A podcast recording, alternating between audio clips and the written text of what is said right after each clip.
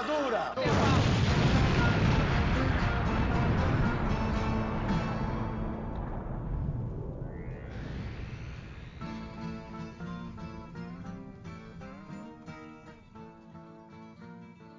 Você sintonizou na Rádio Metamorfose. Você está falando aqui com o camarada Hidalgo, seu host semanal. E como sempre, estamos aqui com Julia Guiar, nossa jornalista política. Oi, queridos! Nossa, eu tô muito animada com esse programa porque a gente tem tanta coisa para falar sobre esse tema. E novamente, viva os povos indígenas, os povos originários e vamos que vamos. Sempre. E como também nunca pode faltar, estamos aqui com o nosso jornalista cultural, Marcos Vinícius Beck. Olá, camaradas. É, é isso. Hoje a gente grava nesse dia 25 de abril, um dia muito importante porque foi a queda do regime do Salazar em Portugal. Então, hoje é celebrado os 46 anos da Revolução dos Cravos e é uma data, para quem é antifa, muito importante que deve ser celebrada sempre. Então, fica com a gente e vamos embora. Exatamente. Esse programa é gravado no domingo, nessa bela tarde de domingo que a gente está gravando o programa de hoje, dia 25 de abril de 2021. Também estamos aqui com Laís Vieira, nossa jornalista e cientista política.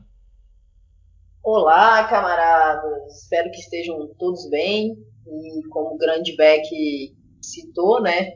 Hoje é dia 25, é um dia para se comemorar e principalmente para se lembrar, para ser valorizado. E estamos aí para mais um programa, mais uma discussão sobre um tema importantíssimo. Não, com certeza. O que, qual é o tema dessa semana e quem é, convidado, quem é convidado, quem convidamos, né, para conversar com a gente? Bom, rolou a cúpula do clima e, bom, como já era esperado, o nosso querido governo fez o, o discurso, curto discurso e, assim, mentiras. é isso que aconteceu. E vai falar um pouco de meio ambiente, né? Que acho que a gente vai ter que falar sobre isso, sempre vai ter que estar tá martelando nisso. A gente sempre está falando de meio ambiente aqui porque é uma das coisas que estão muito em pauta e acho que não vão sair de pauta tão cedo, né? E para falar sobre isso, trouxemos aqui Letícia Brito dos Santos. Qual vou ler o Lattes agora? Pode ser que demore 20 minutos para terminar de, de, ler o Lattes dela, porque ela tem um Lattes muito extenso. É uma pessoa muito qualificada e graduada para estar aqui com a gente. Primeiramente, queria agradecer por você vir aqui conversar com a gente hoje, Letícia. Muito obrigado por participar do nosso programa. Ela que é doutora, mestre e bacharel em Relações Internacionais pela PUC Minas, realizou doutorado sanduíche na Universidade de Queensland, na Austrália, e graduação sanduíche na PUC em Chile. Atualmente é professora do, de, de Relações Internacionais da PUC Minas, Poços de Caldas. Em 2020, atuou como consultora da Organização das Nações Unidas de Educação, Ciência e Cultura, UNESCO. Tem muito mais coisa no seu lado. Eu acho que se eu deixar alguma coisa importante passar, você dá um toque pra gente, mas assim, você tem toda a, é, a toda a, qualificação para falar com a gente sobre esse assunto, porque é, você ainda falou sobre a questão de desastres ambientais, a segurança internacional. Então, fala, dá um oi para nossos ouvintes, de, se apresente, Letícia. Olá, boa tarde. Primeiramente, agradecer pelo convite. É, dizer que é uma honra né, estar aqui para a gente discutir sobre esse assunto. Realmente é um tema que eu adoro, assim, eu já venho estudando ele desde a graduação e aí no mestrado, doutorado, sempre estudei esse assunto de mudanças climáticas, clima e essas conferências né, internacionais, então tem tudo a ver com o tema que a gente vai falar aqui dessa semana. E é, acho que do, da apresentação é isso mesmo. Eu também participei uma época na Austrália numa ONG, né? Então também já estive desse lado é, ativista, né? Vamos falar assim, tem o lado acadêmico ali, de estudar e tudo, mas também eu tenho essa, essa, esse apreço mesmo, né, pelo meio ambiente, desde a minha infância, assim, acho que eu sempre tive muito conectada com isso, assim, então, é, dizer que é um prazer mesmo estar aqui e vamos conversar sobre esse assunto. O prazer é o nosso em te receber e essa questão do meio ambiente também é muito querida por nós. A gente sempre está conversando sobre, sempre trazendo pessoas especialistas para falar sobre o assunto. Porque, assim, o meio ambiente somos nós, né? Se a gente está inserido nele e sem ele a gente não sobrevive. Então, enquanto a gente não, acho que entender essa questão, né, e bater mais forte no martelo sobre isso, eu acho que a gente está com um futuro um pouco sombrio. Mas a gente tem um pouco de esperança ainda. Então, bora para a pauta que a gente tem muito que conversar hoje. Bora lá. Mais rapidinho aqui, antes da gente entrar no programa de hoje, eu quero convidar vocês a conhecer a nossa página na Benfeitoria, que vai estar linkado no post. Lá você pode dar uma olhada como a gente está fazendo para poder agariar fundos para manter o jornal funcionando. Então, se você quiser ajudar o JM e o nosso podcast Rádio Metamorfose, dá um clique no link e dá uma olhada lá nas doações que podem ser feitas mensalmente para o jornal. Elas vão de 10 reais ao mês até 100 reais. E é, com isso vocês conseguem manter o jornal aqui funcionando. Então, dá uma, uma olhadinha no link e de volta para o programa.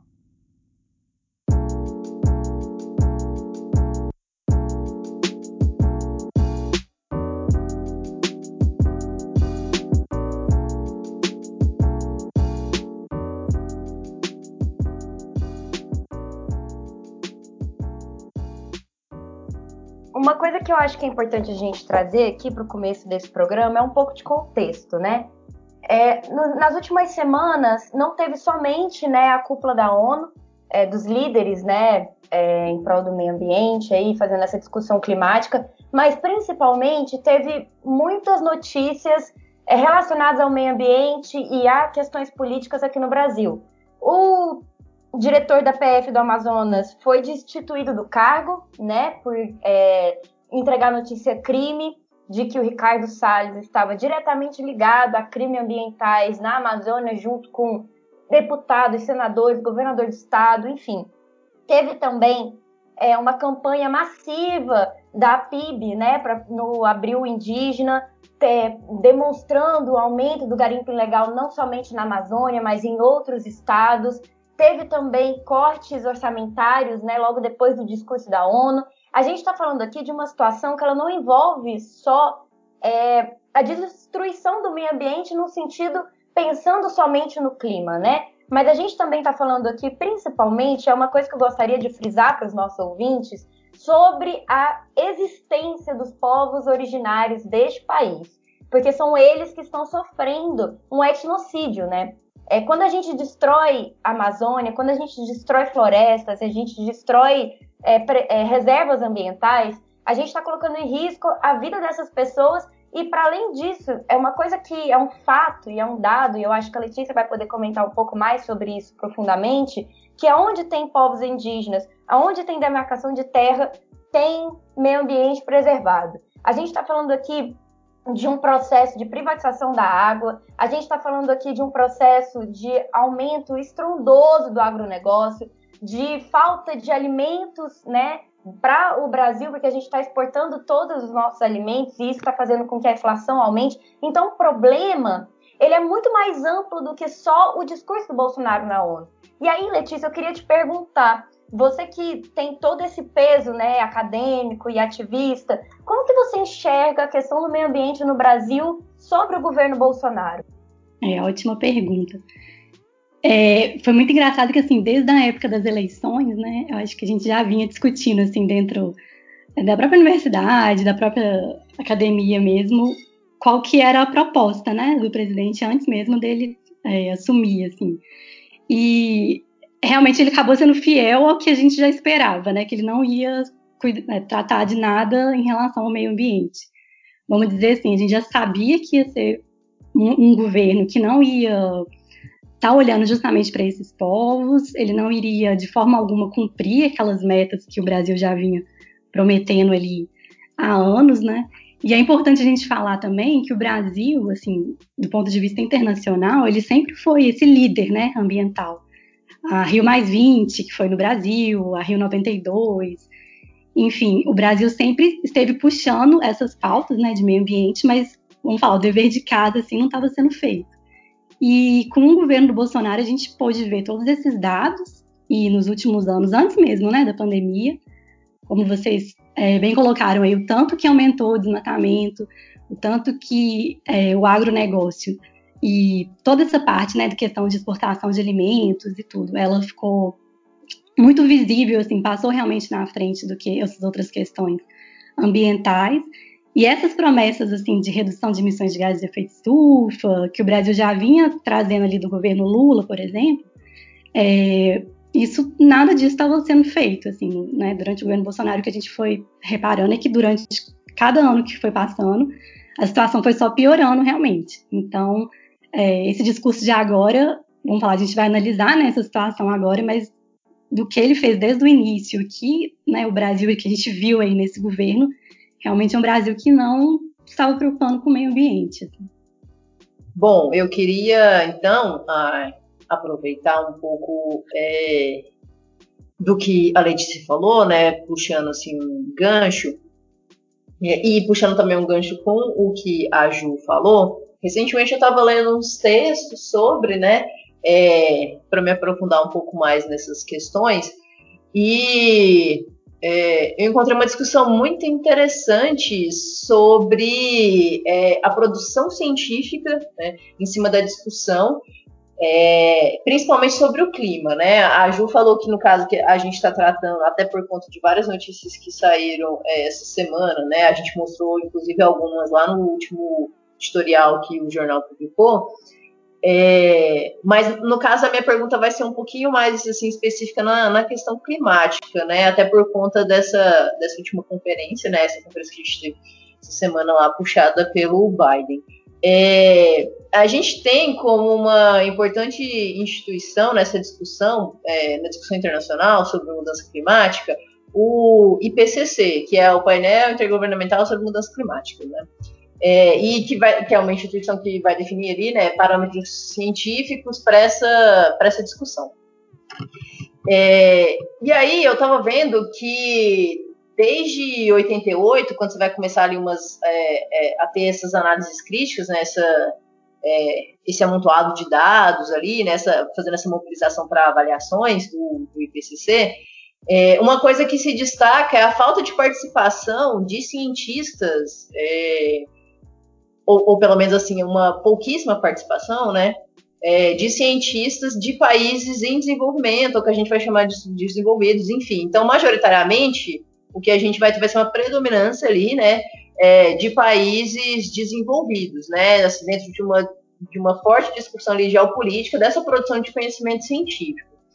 É, então, assim, quando a gente vai, vai é, olhar né, é, esses dados, essas avaliações, etc., a gente vai perceber ali diversas assimetrias, diferentes perspectivas políticas também, né? É, quando a gente vai ver esses modelos né, é, que eles vão apresentar, o uso ali de toda a infraestrutura e desenvolvimento ali, né, tecnológico em torno de modelos computacionais, enfim, etc.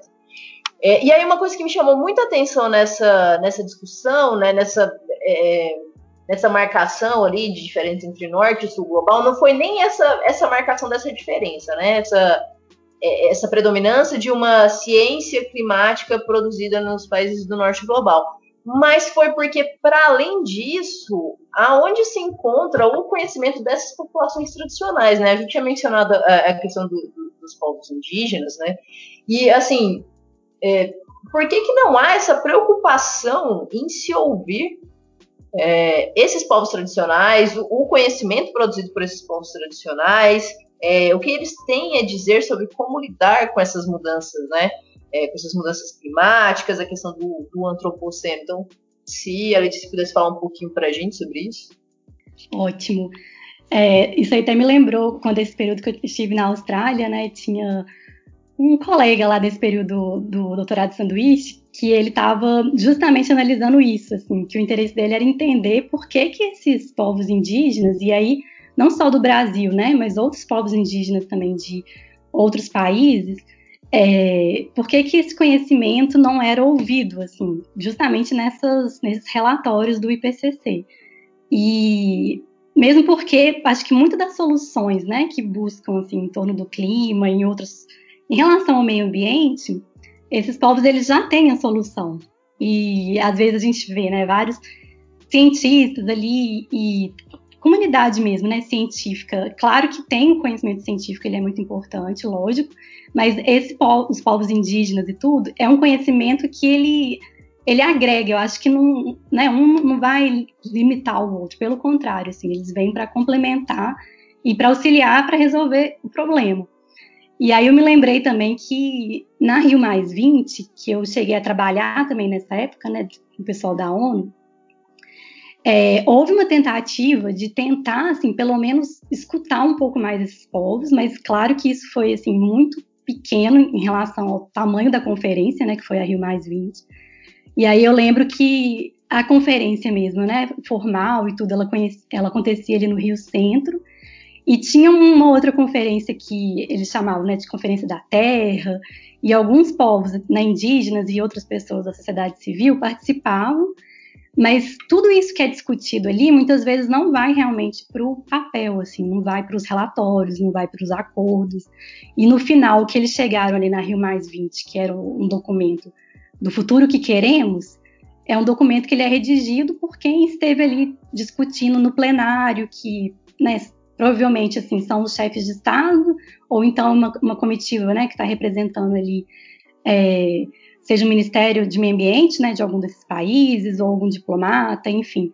Ele demonstra ali qual que é o posicionamento, às vezes, dos países, e igual vocês mesmos né, colocaram muito bem essa questão do IPCC. É a mesma coisa, o relatório ali, ele está mostrando é, não, não, não, nesse caso o posicionamento, mas qual que é a visão né, do cientista ali, e não é colocado realmente essa visão é, dos povos. E aí eu me pergunto, né, nesse relatório mesmo do, da Rio Mais 20, o futuro que queremos, no fim das contas, esse queremos, né, em termos de nós, e pensar em população, é, não são todos, não é o que todos querem, assim, então não está sendo ouvido essa grande parte da população e Acho que essa é uma das grandes questões que não são levadas em consideração realmente. Assim. Não só nessas conferências, né, mas nesses documentos, nesses relatórios, que, na verdade, os relatórios do IPCC, muitas vezes, eles são usados como instrumentos para discutir e tomarem acordos né, nas próprias cúpulas do clima, assim. Então, eles se baseiam ali, né, os políticos, os negociadores, no que está apresentado no relatório, então, se o relatório ele afirma que aumentou o nível do mar ou que a emissão de gás de efeito estufa está num nível né, que não é, é, suportável mais no antropoceno, como a gente né, mesmo é, discutiu aqui e viu. E aí, ao longo do tempo, eles propõem, é, os, líderes né, que estão ali discutindo, eles vão propor soluções a partir desses dados. Então, vamos, vamos pensar assim, acaba que tanto o relatório final, os documentos que são produzidos, por esses negociadores, por esses líderes. E os próprios relatórios que o IPCC e que os cientistas né, colocam ali para que sejam analisados e aí sim sejam discutidos, é, não levam em consideração a, a essa parte da população.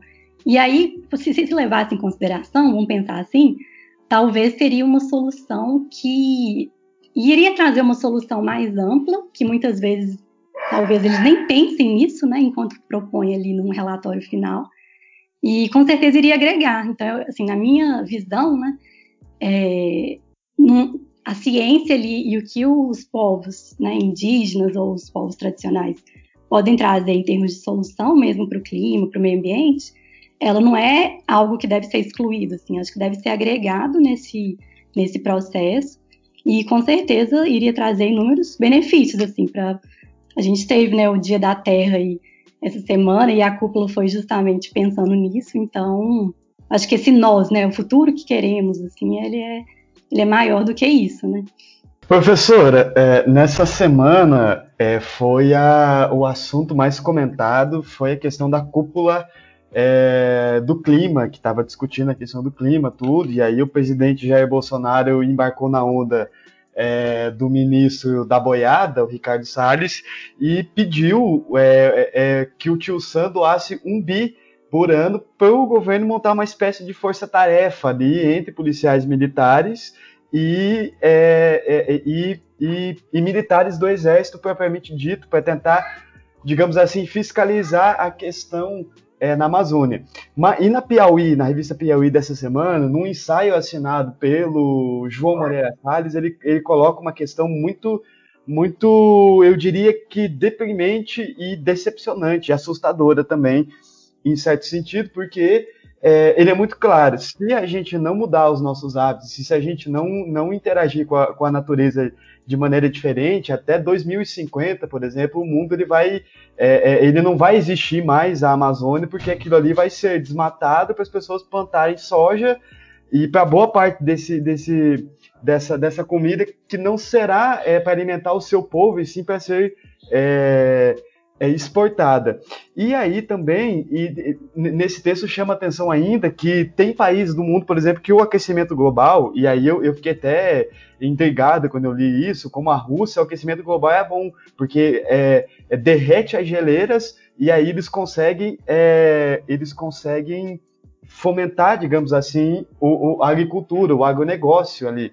Bom, é, diante desses dois cenários, professora, é, é, é qual que seria na sua opinião, a saída é, para que a gente não visse o meio ambiente colapsar? Ele já está colapsando, mas para a degradação ela, ela, ela frear e não continuar em é, contumaz aceleração? Ótimo, ótima pergunta. E aí que faz a gente refletir né, ainda mais sobre esse assunto do clima, que na verdade o que, que é? Assim, quando a gente pensa em emissões de gases de efeito estufa, é, justamente esse PCC aí que a gente mencionou, lá na década de 90, eles soltaram o primeiro relatório, né, que o relatório trazia, mostrando que as consequências dessas emissões de gases de efeito estufa, ela poderia trazer diversas mudanças para o clima e para a própria população em geral no mundo, né?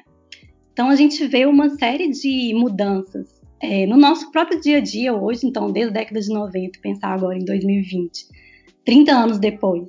É, tem mudanças que são perceptíveis no dia a dia, seja essa questão agricultura, então a gente pode perceber que em lugares que não chovia, está chovendo mais, tendo um aumento do nível do mar, tendo inundações, alguns lugares que não tinham tantos é, tufões estão tendo mais, é, aumenta a intensidade né, desses fenômenos também, enquanto tsunamis, é, fenômenos que já são naturais da Terra, mas eles vêm com mais força, né? É, desertificação em outros lugares aí realmente é, provoca uma desertificação muito grande. Então, na verdade, as mudanças do clima que elas trazem é como se fossem esses extremos, assim. Vamos falar, é um desequilíbrio realmente, né? Então, a gente sente isso, né, no dia a dia, assim. Ah, esse verão tá muito mais quente, enquanto tá o, o inverno muito mais frio. Então, são mudanças que elas são perceptíveis e elas vão gerar toda uma consequência para a nossa vida no dia a dia, né, enquanto seres humanos, assim. Mas nas atividades econômicas, é, por exemplo, esse exemplo da Rússia e tudo, claro que algumas consequências climáticas elas podem ser benéficas em algumas regiões, é, dependendo de qualquer atividade econômica, né, que está sendo feita naquele, naquele local. Mas de maneira geral, é, a mudança do clima ela provoca diversas consequências, não só do ponto de vista econômico, porque pode ser que um país, né, uma região que dependa daquela economia, que a economia dependa daquela atividade, ela pare de existir aquela atividade por conta da mudança do clima. Existem regiões também no globo que foi até o que eu estudei na minha tese de doutorado, né? Que são pa países pequenos, assim, é, países ilhas que eles chamam, estados muito pequenos, mas que com o aumento do nível do mar eles podem desaparecer. Então é, é um outro problema que aí gera questão de migração. E aí, por exemplo, essa população que ainda não tem uma resposta, né? O que faria com essa população em termos de emprego, de deslocamento? A pessoa iria se deslocar para um outro país, o outro país iria aceitar um. Que aí o Acnur não reconhece o termo, né? Refugiado climático, mas aí seria um, é, migrante por conta de, né, de mudanças climáticas. E aí, nesse contexto todo, já surgiram assim, vários estudos que aí eles vêm trazendo essa parte da justiça climática, né?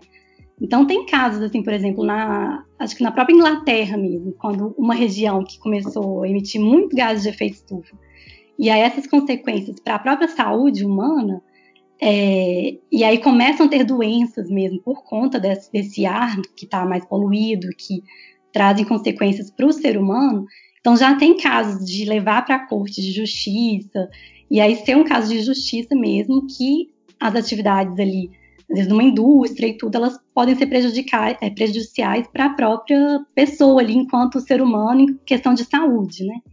Então, assim, as consequências, elas são muito, muito diversas, assim, é muito... Quando a gente pensa, né, na amplitude de, de tudo isso, assim, podem ser, vamos falar, boas ou ruins, dependendo da região, dependendo do local.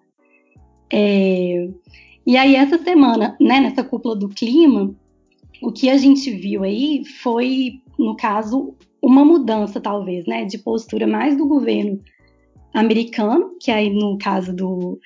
Como a gente tinha visto antes, né? Que o Donald Trump, no caso da política externa americana, ele não tinha toda essa. Esse, como o Bolsonaro, né? Que a gente vê agora também no governo. Ele deixou bem claro, Trump, que ele não era o foco, tá preocupando com essas questões.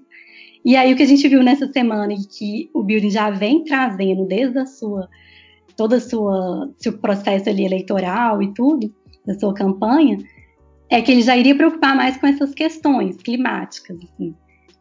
É, e aí, quando a gente pensa nessas questões climáticas, em termos econômicos, elas podem ser prejudiciais, mas elas podem ser também é, vantajosas quando a gente pensa em mercado de carbono, por exemplo, que aí o mercado de carbono já é um, os países fazendo é, projetos, né, sobre questões de carbono mesmo. Então, assim, é, vamos supor que um país ele não tem como reduzir as emissões de gases de efeito estufa. Aí ele vai comprar um projeto de um outro país que consegue reduzir e aí vira realmente um mercado, assim, é algo que é financiável, ele é né, um mercado ali que está tendo, comprando mesmo de um outro país. E aí, quando nessa cúpula do clima ali, o, o Bolsonaro, ele coloca que ele quer, ele iria né, investir nesse, nesse tema de meio ambiente e na questão climática. Se tivesse um financiamento de fora, que ele coloca muito como se o Brasil não tivesse o recurso né, suficiente para poder é, bancar essa, esse não desmatamento da Amazônia. Então, assim, a gente pensa a Amazônia ali enquanto o pulmão do mundo. Então, se o mundo está preocupado com a Amazônia e se o Brasil, é, no caso da Amazônia ali, acontece o desmatamento para poder ter atividade pecuária, agropecuária, que é uma fonte de renda, é, é um interesse econômico ali que tem por trás. Então, é como se o presidente ele colocasse assim, olha, para eu poder preocupar com o meio ambiente, eu não posso deixar a economia de lado. Então, isso tem que ser vantajoso em termos econômicos. Então, o que, que vocês têm a me oferecer aí? É, vocês vão me pagar algum, por não estar tá desmatando? Então, daí que surgiram né, todos esses, esses debates, e quando ele coloca ali esse tipo de investimento, que ele está aberto a receber os investimentos estrangeiros, em termos de cooperação internacional. Mas, por outro lado, os países já já ficaram em alerta, né? Porque eles perceberam também que não basta só investir no Brasil, é, é como se estivesse investindo e não tendo esse retorno tão rápido, que eles estão vendo que teria que mudar um pouco essa estratégia, assim, não adianta só pensar em compensações que eles falam de carbono, né? O Brasil ir lá e plantar em uma determinada área, não, eles querem que pare de desmatar mesmo, é, no caso da Amazônia. Então, o pagamento seria se o Brasil parasse de desmatar.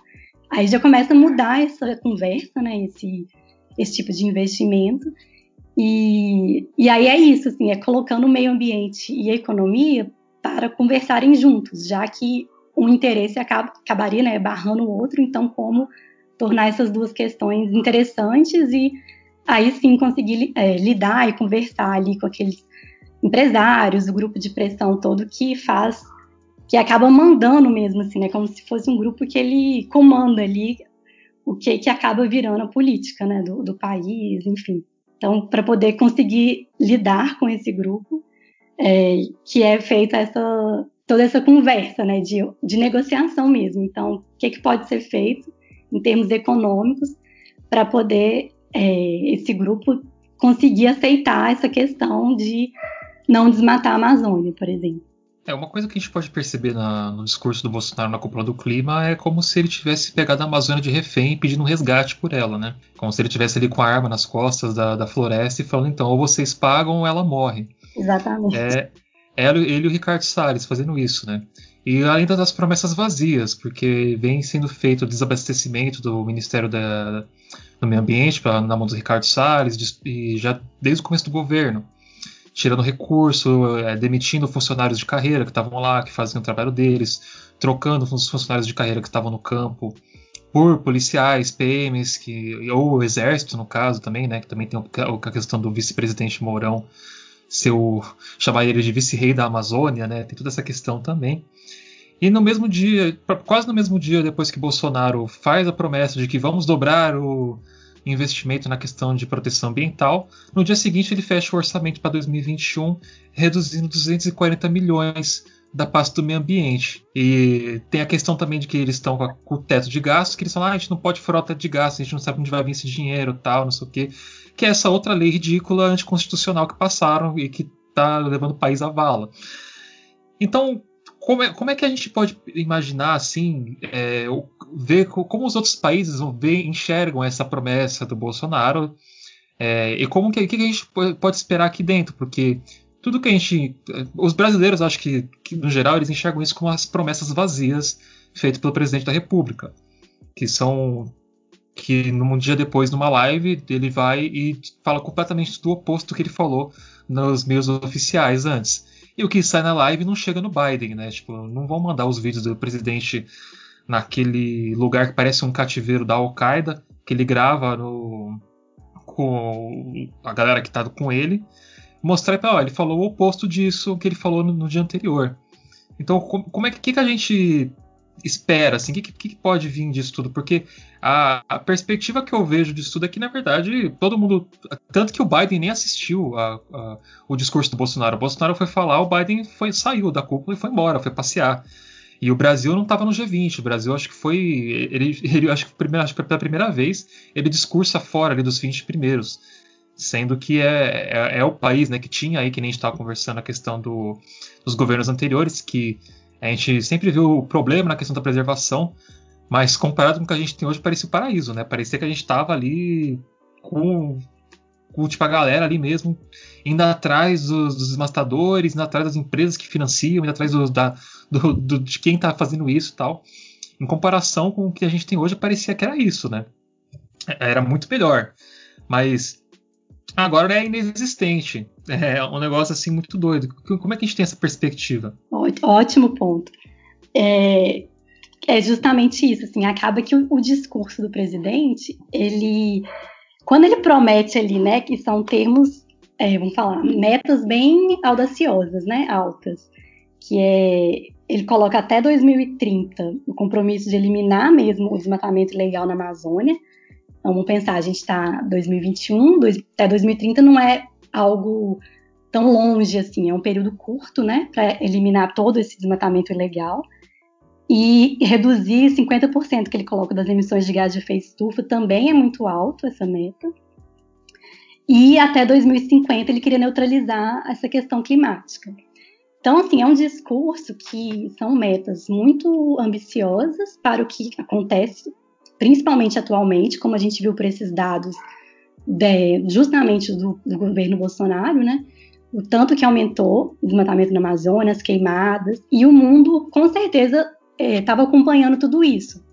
Então, o Brasil não está passando assim mais despercebido, vamos falar assim, né, em termos da questão da Amazônia. O mundo está atento de que é, o que às vezes, né, parecia antes nos governos anteriores, como a gente comentou, que o Brasil ele estava realmente liderando no, no âmbito internacional essa temática do meio ambiente, dentro do próprio país não é isso que está acontecendo. Então, talvez seja um pouco assim, o discurso que se fala no ambiente internacional seja um, e na hora de implementar esse discurso, ele não acontece. Então, é, em termos assim, por exemplo, questão de protocolo de Kyoto, né, que já teve lá atrás, o Acordo de Paris mesmo e tudo, o Brasil, por ser um país em desenvolvimento, muitas vezes ele ficou até de fora, assim, porque tinham essas metas aí só para os países desenvolvidos na época do protocolo de Kyoto.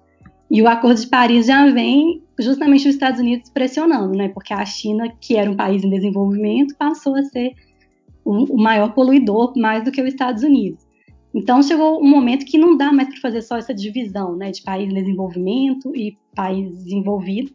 E aí no discurso do Bolsonaro ele até fala é, é, que aí aquela famosa frase, né, que tinha na Rio 92 e que ficou como que, né, o princípio que ficou conhecido, que é aquele princípio da, comum, né, responsabilidades comuns, porém diferenciadas. O que quer dizer isso? Responsabilidades comuns que todos têm que é, reduzir os gases de efeito estufa, preocupar com o meio ambiente e tudo, mas que a responsabilidade era diferenciada porque os países desenvolvidos, quando eles se industrializaram, eles acabaram é, poluindo muito mais, emitindo mais gases de efeito estufa, e os países em desenvolvimento, por estarem crescendo ainda economicamente, eles tinham o direito de poluir, vamos falar assim.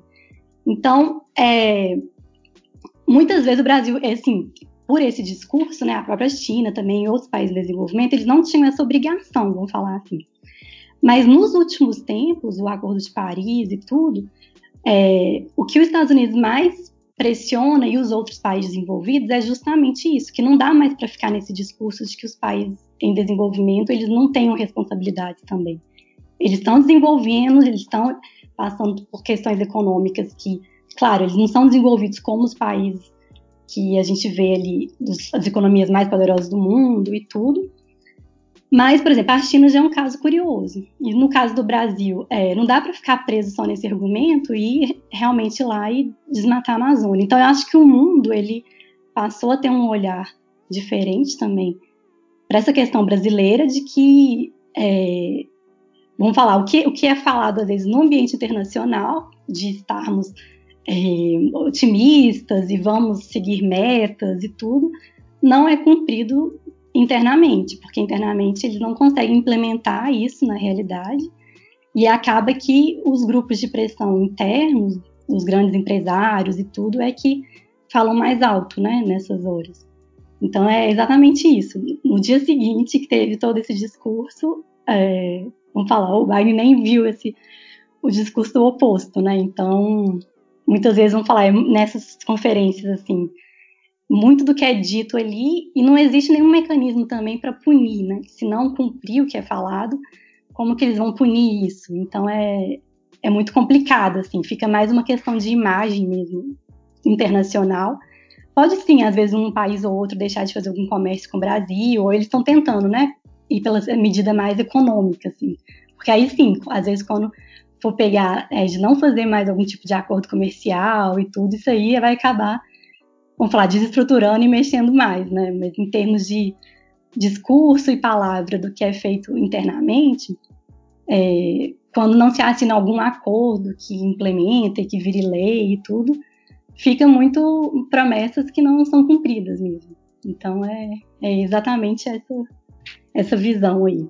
Professora, uma coisa que você acabou de citar que eu acho muito interessante é como o Brasil está sendo visto internacionalmente, né? uma, no discurso, ele cita os últimos 15 anos é, de, de ações né, para o meio ambiente, como se tivesse sido ele que realizou essas ações, né? Primeira coisa que é até curiosa, né? Porque a gente só pensa aquele meme. E o PT, hein?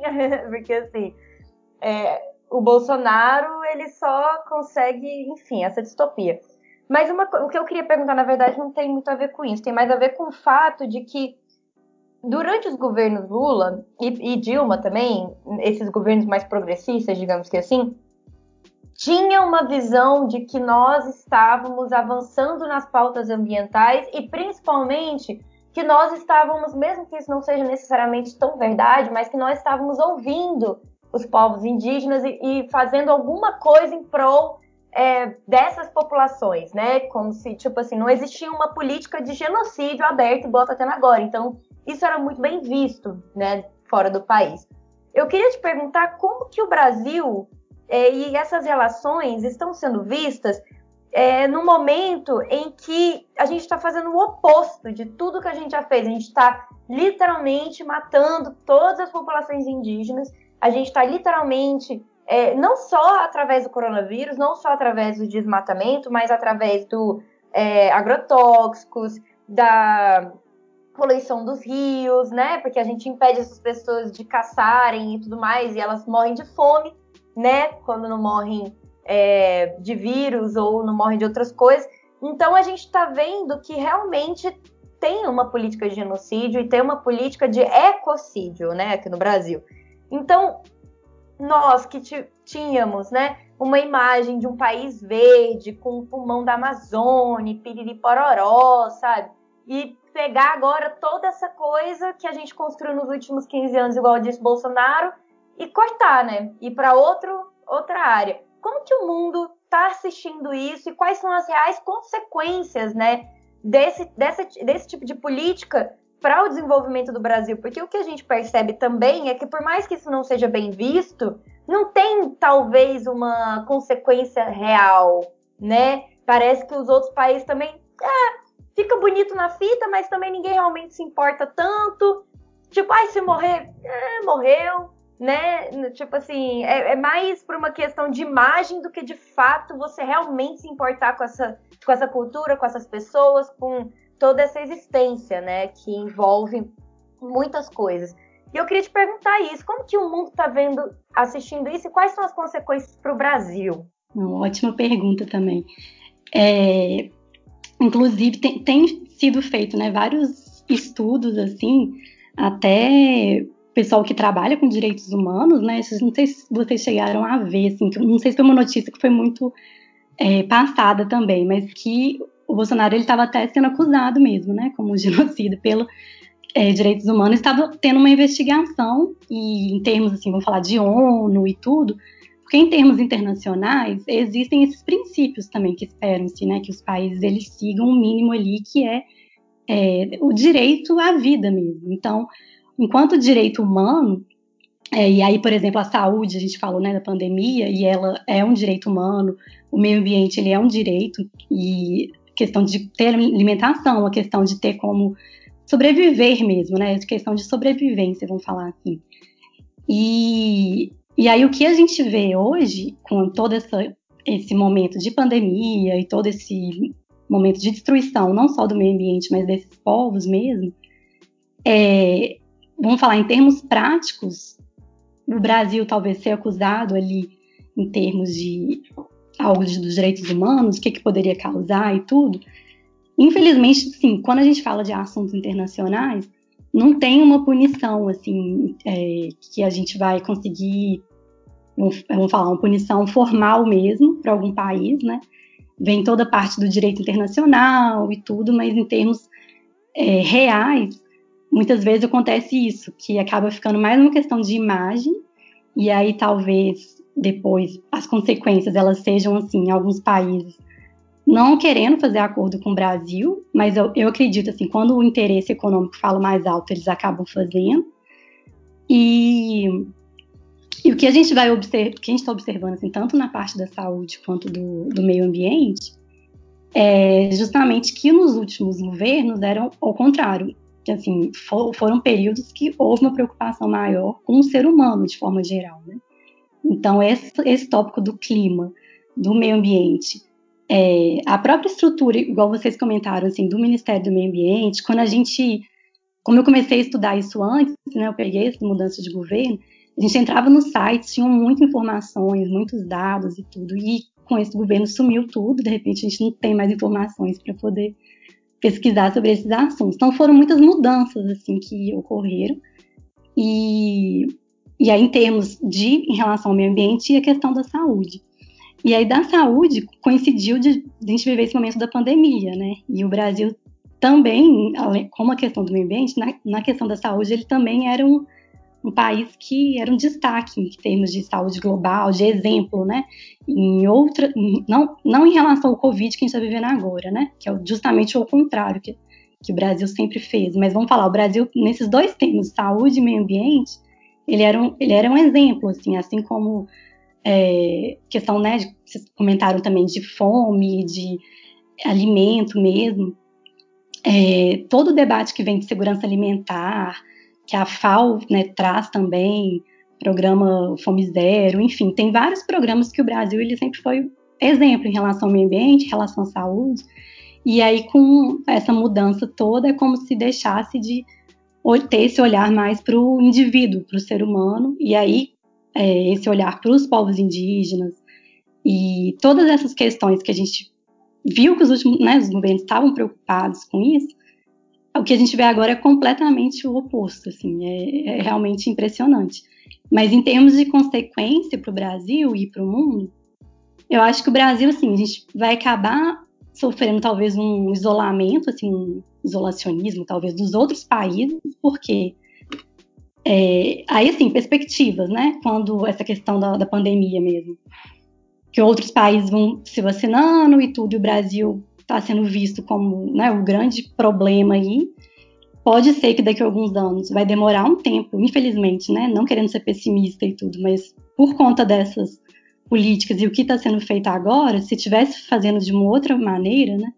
A gente poderia ter um cenário mais otimista, mas a impressão que eu tenho é que o Brasil vai perder muito, é, vai ter que correr muito atrás do prejuízo nos próximos anos, sabe? Não só dessa imagem é, internacionalmente falando, mas até é, em termos assim, é como se os outros países fossem isolar o Brasil. Olha, a gente não quer conversa com você aqui não, porque tá fazendo muita coisa errada, sabe? Assim, é, igual aquele coleguinha assim na escola que os outros países estão isolando. Eu, eu, enxergo dessa forma, assim, eu acho que o, daqui a alguns anos que a gente vai ter assim, que vai ter que correr muito atrás de várias coisas que o Brasil era super bem visto, que eram grandes assim exemplos e em termos de cooperação internacional, assim, vários projetos que tinham como eram grandes projetos que eles ensinavam para os outros países como fazer questões técnicas e tudo, e aí a gente observa que agora simplesmente o, o país deixa de ser esse exemplo, assim. Né?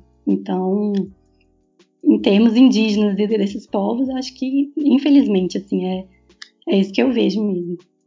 É, eu queria novamente puxar um gancho, já que a gente está falando desse, desse desmonte, e foi muito bem lembrado que é, essa questão né, dos governos anteriores, é porque assim, claro, a gente sabe que o, o problema da, da, da, poluição, das mudanças climáticas, do desmatamento, ele não surgiu agora, mas é muito evidente é, que em governos anteriores a gente estava tendo um esforço, né, é, de fato um comprometimento com essa questão, né. É, por exemplo, se a gente observar ali de 2008, quando a gente teve o Plano Nacional sobre Mudança Climática, é, até ali é, 2018, a gente vê esse, esse crescente, né, assim, essas tentativas de, de avanço. E eu acho que um, um uma questão que demonstra muito bem esse, esse desmonte, né? É, desmonte, inclusive, institucional mesmo, né? A gente comentou a questão do. É, porque no, no, discurso Bolsonaro falou em investir né, é, na, na, proteção e no outro dia já cortou verba, é, por exemplo. Né?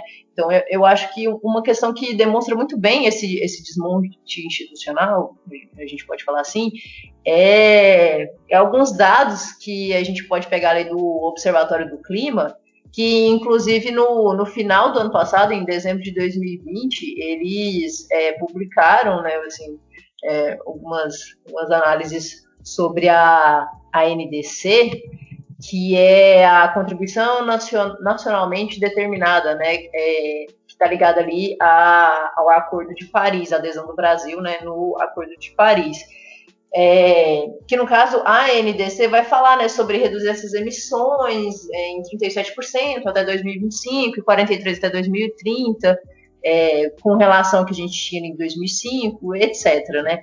E aí eles mostram muito bem como que em 2020, quando você teve né, uma, uma espécie de reformulação nessa NDC, né, que ela foi apresentada, ela vem ali com diversos problemas, né? Um deles é o que o pessoal chamou de pedalada de carbono, é, das emissões, né, das taxas de, de emissões, inclusive é, é, uma reformulação da NDC que traz assim é, patamares né, é, é, de comprometimento muito abaixo é, do que a gente tinha antes, então metas assim muito menos ambiciosas é, do ponto de vista dessa proteção ambiental, da diminuição né, dos, é, da emissão desses gases, né? Tanto que o pessoal lá do observatório fala que se todos os países tivessem o mesmo grau de ambição do Brasil, né, nesse texto de 2020, o planeta ele esquentaria entre 2 e 3 graus Celsius até o, o, final do século, né?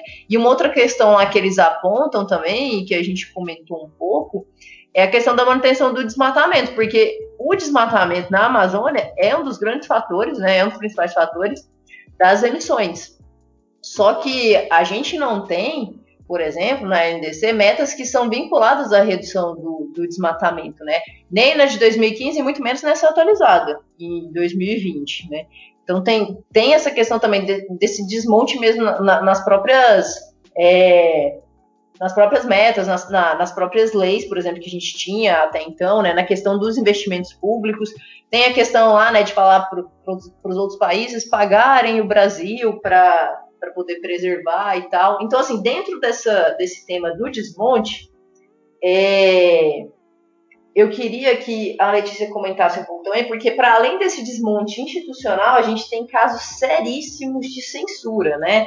É, a gente viu ano passado, por exemplo, inclusive já tem até publicou texto sobre é, censura de dados sobre o desmatamento é, e censura também sobre as queimadas, quando a gente estava né, enfrentando todo aquele problema é, em torno das queimadas. E teve também as denúncias de funcionários do ICMBio e do IBAMA que não podiam dar entrevistas para discutir essa questão ambiental e tal. Então, se puder falar para a gente é, um pouquinho também para além dessa questão do desmonte, que você já vinha comentando, mas a questão da censura também. No ponto também. É, é, muito, é muito interessante, assim, né? Quando a gente pensa em termos de dados, é, o Brasil também ele sempre teve muito, vamos falar, em pesquisas, como eu comentei para vocês nesses sites, assim, sempre teve muito, muito, muitos cientistas e pessoas envolvidas que eu lembro muito disso, de entrar mesmo nos sites e terem essas informações assim de forma muito precisa, né?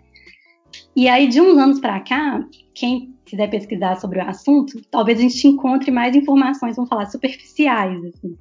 Não que seja uma manipulação dos dados, não é exatamente isso, mas é como se estivesse escondendo mesmo alguns dados específicos e aí olhasse na janela do tempo. Então, se a gente olhasse, ah, nos últimos cinco anos o Brasil desmatou tanto. Mas aí, se a gente pega, vamos falar mais aprofundado, olhar mês a mês, ou quando vai olhar outras questões, outros índices que são mais específicos, a gente não encontra as informações mais como encontrava antes. Assim. E aí, infelizmente, é, realmente acho que a gente trabalhava com pesquisa muito assim também com entrevistas, né? Então, que eu pude perceber que antigamente a gente mandava e-mail, as pessoas respondiam com participavam das entrevistas e, e, atualmente todos têm receio de dar algum tipo de entrevista, quem trabalha com isso no dia a dia e tudo. Então, o que dá para perceber é que realmente é uma censura, né, no sentido de não poder mostrar ali dados, que aí não é opinião da pessoa, né, são dados reais ali que eles são, né, estão sendo é, medidos ali, não, é questão de opinião, são dados que os dados mostram. Né? E, e aí cada vez mais fica-se mais difícil né, fazer pesquisa sobre esse tema nessa área, se a gente não pode ter acesso aos dados, se não pode ter acesso às pessoas em termos de entrevistas e tudo. E, e, com certeza, acho que isso ficou bem evidente, assim, esse tipo de, de censura e informações mais superficiais, informações mais, vamos falar, que pega o, o, contexto por alto, assim, né? Não aprofundando no que deve ser.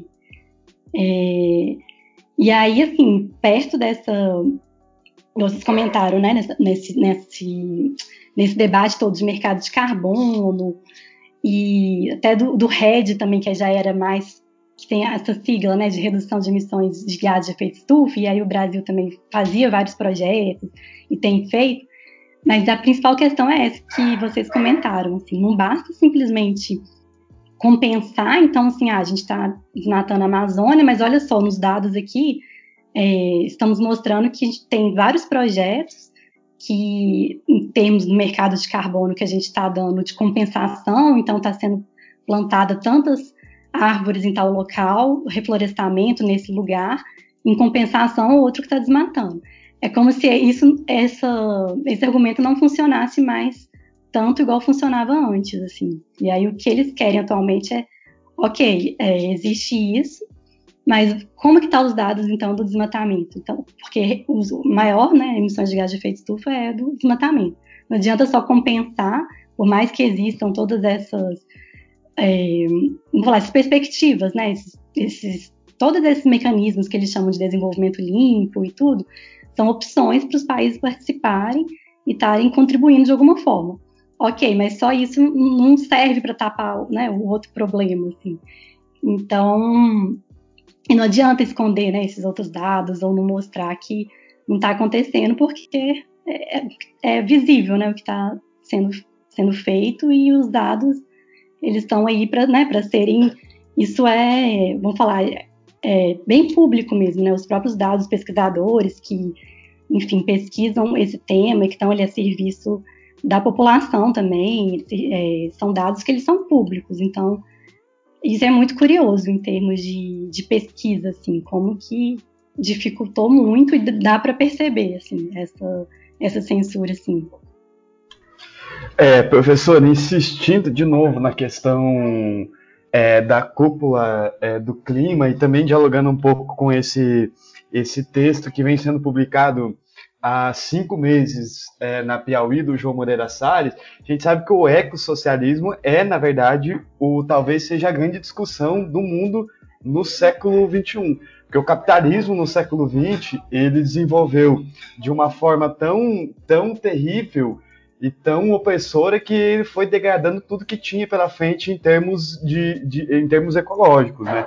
E não só ecológicos também, mas outros termos como qualidade de vida das pessoas e a forma que a gente nos relaciona com, com, com nós mesmos e com o mundo.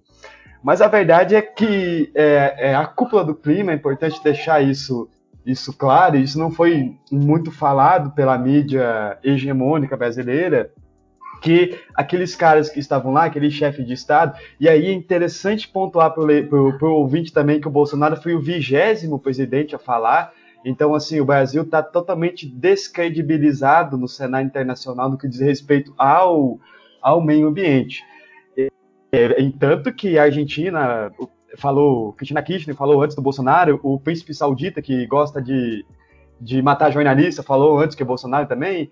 Então, a gente tá, a gente é visto no cenário internacional de fato como párias. Mas a verdade é que eu não sei até que ponto que o, o chamado capitalismo verde ele, ele vai é, atenuar ou frear a, a degradação ambiental.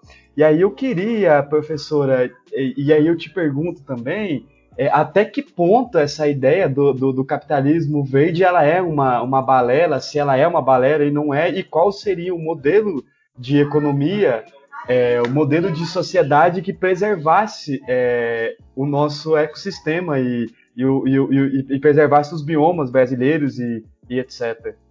Ótimo ponto também. É, é, interessante que eu tenho visto assim, os alunos é, mais recentemente, cada vez mais, assim, isso é um ponto super positivo, engajado nessas questões, assim, acho que eles vêm com uma perspectiva mais crítica, né? Então, o que eu percebo é que muitos estão analisando assim essa diferença, né? Enquanto o Brasil, vão falar aí, é, nessa questão de ser mais periférico, da gente não aceitar tudo que vem do norte ali, essa questão do sul global e tudo. Então eu vejo que os alunos eles já estão vindo com uma perspectiva mais crítica do que da minha época, que eu acho que na minha época ali, enquanto a gente estudava, a gente só aceitava o conhecimento e, e pronto, e repetia e tudo. E eles atualmente não, eles já criticam mais, e quando a gente está estudando ali em economia política internacional, né? A gente vai estudar os tipos de, de em termos econômicos, assim, liberalismo, capitalismo, marxismo. É, eu acho muito interessante que eles também vêm com essas discussões, assim. Professor, mas e aí, o que, que faz mais sentido? Como que a gente pensa qual modelo de sociedade, né, que hoje faria mais sentido e tudo? E eu vejo, assim, que essa nova geração, ela já questiona muito mais e para mim também faz muito mais sentido, assim, é, velhos padrões que às vezes vinham né, de gerações passadas, questão de consumismo. Então, hoje, é, só de pensar né, na própria forma do consumismo, assim, então, o que, que a gente vai consumir, de onde está vindo, é realmente necessário? Porque isso também vai gerar um lixo, que vai gerar né, questão de resíduo, é um dos grandes problemas ali para o meio ambiente. Ah, vamos pensar numa economia ali, quando eles falam economia mais verde também, é, de dar preferência talvez para um para um vizinho, para alguém que está mais perto, uma economia mais local, do que algo que está vindo de longe, que vai gastar mais combustível. É, são, é, são várias formas de pensar a sociedade mesmo, de pensar a economia, de, em termos assim, não só. É, são preocupações que eu acho que não tinham antes, assim, nessa, naquele viés capitalista ali, consumista e tudo, e que eu acho que as pessoas estão começando a se conscientizar mais e né, pensar mais sobre isso. E aí vários querem estudar sobre é, assim, questão de, de eco, eles chamam de marxismo verde também, tem, existe alguns temas sobre isso. É, até questão de feminismo também, ecofeminismo, alguns estão vindo estudar sobre esse tema, e eu acho super interessante, porque acho que amplia, né, para a gente poder enxergar uma nova forma aí da gente pensar a sociedade. E muitas vezes, quando ele trazia lá na década de 70, né, que falava sobre sustentabilidade, sobre economia verde, eu acho que eram propostas assim, que até tinham, que eles comentavam sobre pegada ecológica, né? Ah, como que está a sua pegada? Então eles falavam, calculavam ali para tinha um site inclusive que dava para calcular. A sua pegada ela tá muito forte no sentido você está deixando um impacto muito grande no mundo, está gastando muita água, é, como é que está o seu consumo? Ah, se você reduzir um pouco, vai ser uma pegada mais leve. Então, eles associavam essa questão de pegada ecológica e tinha todo um debate de sustentabilidade sobre isso. Mas foi quando começou, assim, década de 70, 80, 90. E aí eu acho que agora o que eu percebo, assim, é que, não sei, assim, vem uma geração que ela já tende a, a tentar, não sei se vai conseguir mudar, né? Assim, espero que daqui uns anos, uh, talvez, não sei, assim, porque acho que o próprio capitalismo, não sei se vai chegar um, um colapso, mas o que a gente tem visto é que não está dando certo, assim, né? É, a gente está aqui preso dentro de casa por conta do coronavírus e por conta de várias destruições mesmo no ambiente. E aí, essa nova economia, o ideal seria realmente pensar nesse pilar, né? Como se fosse um triângulo, assim.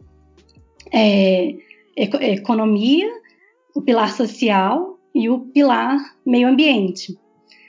Então já até tem assim algumas a própria ONU, né, eles colocaram até 2030, que é bem próximo de, agora, né? Então são metas muito próximas, que eles chamam de Objetivos de Desenvolvimento Sustentável, que é o famoso ODS. E aí tem metas assim que impactam em mudanças na própria economia na própria estrutura mesmo. Então, eu não sei se os países vão conseguir cumprir, que promete ali, mas só de se pensar, né, uma nova estrutura econômica. E eu acho que o Covid ele chegou realmente um momento para repensar. Então, vamos falar essas, é, essa possibilidade de fazer reunião online, ao invés de gastar ali é, uma reunião que iria pegar um avião, iria gastar combustível, iria gastar dinheiro mesmo. Então, acho que repensou muito dessas relações, né, na própria sociedade ali. E, e, a economia verde ela entra vários pontos, desde talvez uma construção de uma casa e até a questão alimentar, do que você se alimenta e de onde vem esse alimento, por exemplo. E muitas vezes, no Brasil principalmente, a gente, que é o que vocês comentaram também, a gente não tem acesso a esse alimento de qualidade ali que ele é exportado às vezes para os outros países, né?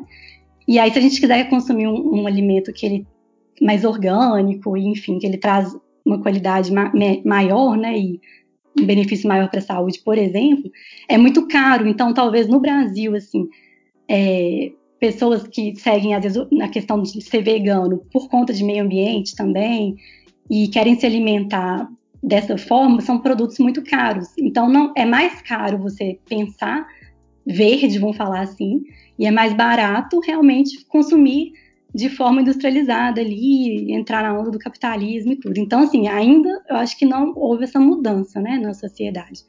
Mas eu acho que está existindo um movimento, assim, de começar a se pensar, né, que é um movimento até do slow aí, é, né, de dar uma diminuída mesmo nessa ritmo acelerado que a gente estava, e que eu acho que traz esses elementos ali da década de 70, quando o pessoal começou a pensar em pegada ecológica, e que acho que a pandemia trouxe também, né, para a gente refletir, assim. Então, e aí, né, existem vários estudos, assim, sobre isso, é, é bem interessante mesmo. E, e, o capitalismo, ele se faz, né, na sua total... É, nos anos 70, que você falou, é, que te, teve essas primeiras mobilizações em prol, é, do meio ambiente, da ecologia, foi justamente porque se viu que é, o início da chamada terceira onda da revolução industrial assim poderia ter um peso muito grande de, de degradação, né? Mas no século XXI, quando aí é uma visão pessoal minha, mas acredito que os colegas aqui eles, eles comungam dessa visão, é que é, é, é que se a gente tenta projetar é, daqui 15, 20 anos, 25 anos, assim você fica um pouco deprimido, porque é uma questão que a gente precisa mudar os nossos hábitos, a gente precisa mudar o modelo econômico vigente, a gente precisa mudar meio, meio que tudo, né? Só para fazer esse, esse adendo aí na, na, na conversa. Exatamente isso. E aí, quando a gente pensa né, em mudança, talvez elas não são tão rápidas assim, né? Em termos de, de hábito, em termos de estrutura mesmo, né? Eu queria aproveitar esse gancho, né, de citar ali a década de 70 e a questão da, da mudança, né, da, da necessidade de, de mudança. É, no editorial da semana passada, lá no, no jornal, que saiu no nosso site, é, a gente a gente falou um pouco né, sobre essa questão assim, dessas, dessas iniciativas, dessas tentativas né, é, de, pelo menos assim, iniciativas propositivas né, para uma, uma espécie de é, cooperação em nível global para tentar solucionar esses problemas ambientais, da mudança climática, etc. Né? É, e aí a gente vai ter, né, como exemplo, a, a, primeira conferência mundial sobre o homem e o meio ambiente, né, lá em Estocolmo em 72, que vai ser considerado o evento, né, que vai marcar essa entrada das questões ambientais para essa é, para agenda pública, para agenda internacional, né, de discussão em âmbito principalmente internacional. Só que o que alguns autores vão colocar é que nesses grandes eventos que vieram depois, né, como lá em Johannesburg em 2002 e no Rio em 2012, é, o caminho começou a meio que dar uma desandada, assim, né, e essa comunidade internacional ela não conseguiu avançar, principalmente com mecanismos juridicamente vinculativos para gerir esse, esses problemas ambientais, mesmo ali com cada vez mais a gente tendo produção de dados científicos mostrando que a gente está chegando num nível de degradação que pode ser irreversível, né? É, então, muitos autores, né, a gente citou alguns lá no, no editorial, é, vai, na verdade, identificar isso como uma espécie de uma indústria de conferências com consequências negativas, porque é, não vai né, é, contribuir para a resolução dos problemas e vai criar ali uma espécie de ficção, uma sensação né, de ineficácia, é, de, e um, uma ineficácia que é tipo é, temporária, então nas próximas a gente pode tentar resolver, quando na verdade essa ineficácia ela vai acabar se mostrando estrutural. Né? E aí você tem uma super dificuldade por conta disso de desenvolver outras instâncias, né, ou, ou outras instâncias, por exemplo, de governança, é, para tentar, de fato, resolver esse problema. E aí, como a gente teve essa semana, é, esse encontro aí, puxado pelo Biden e tudo mais, eu gostaria de saber da Letícia se ela concorda, se ela acha que é, esses grandes eventos aí, né, para discussão climática, especialmente que a gente já mencionou nessa questão de é, dados é, vindos de cientistas é muito focados ali no norte global, toda a questão assim de uma não participação de povos tradicionais, é, das comunidades indígenas, etc. Se você concorda com essa perspectiva ou se você acha que ainda é importante é, manter esses grandes eventos e pensar, né, mas também pensar soluções para além desses grandes eventos, soluções que são mais é, materiais, mais eficazes. Excelente. Essa perspectiva é bom que é, acho que cada vez mais, né, as perspectivas críticas elas são interessantes para a gente poder realmente pensar o contexto e para o pessoal de relações internacionais, eu acho que simplesmente eles vão analisando ali, né, a gente vai analisando as conferências e às vezes não para para pensar e analisar é, qualquer, né, o que, que vai trazer ali dessa forma como o autor colocou e achei muito interessante. É, eu acho o seguinte, na minha visão, né? Essas conferências, igual no caso do, do clima, o que, que acontece? É, na verdade, o, a questão de meio ambiente, dentro da ONU, eles fizeram as, a primeira conferência de Johannesburg, a, mentira, a primeira conferência de Estocolmo, em 72, foi a Conferência para o Desenvolvimento, que aí foram incluindo a pauta do meio ambiente. E ali foi acontecendo de tempos em tempos, né? Teve a Rio 92, teve a Johannesburg, teve a Rio Mais 20. E nessas grandes conferências sobre meio ambiente, eles tratavam assim assuntos é, diversos que poderiam incluir desde mudanças climáticas, mais água, oceanos, biodiversidade, florestas, questões de resíduos, vários assuntos relacionados ao meio ambiente. É, já no clima, existe, que foi até na Rio 92, eles criaram uma convenção quadro específica para o clima, que era um problema que eles viram necessidade de criar um regime né, específico ali para as mudanças climáticas. E aí eles colocaram que todos os anos eles iriam se reunir, que eles chamam de conferência das partes, né, as partes que fazem parte dessa, desse acordo quadro aí. Eles iriam reunir todos os anos para poder fazer essa conferência para verificar como que estão as questões das emissões de gás de efeito estufa, se os países estão cumprindo ou não. Então veio, né, começou a ter essas conferências e aí quando começou o protocolo de Kyoto, e aí a gente escuta falar, né, o Acordo de Paris, e às vezes até confunde um pouco porque eles comentam às vezes, por exemplo, ah, COP 21, né, que eles chamam de COP, que é a Conferência das Partes.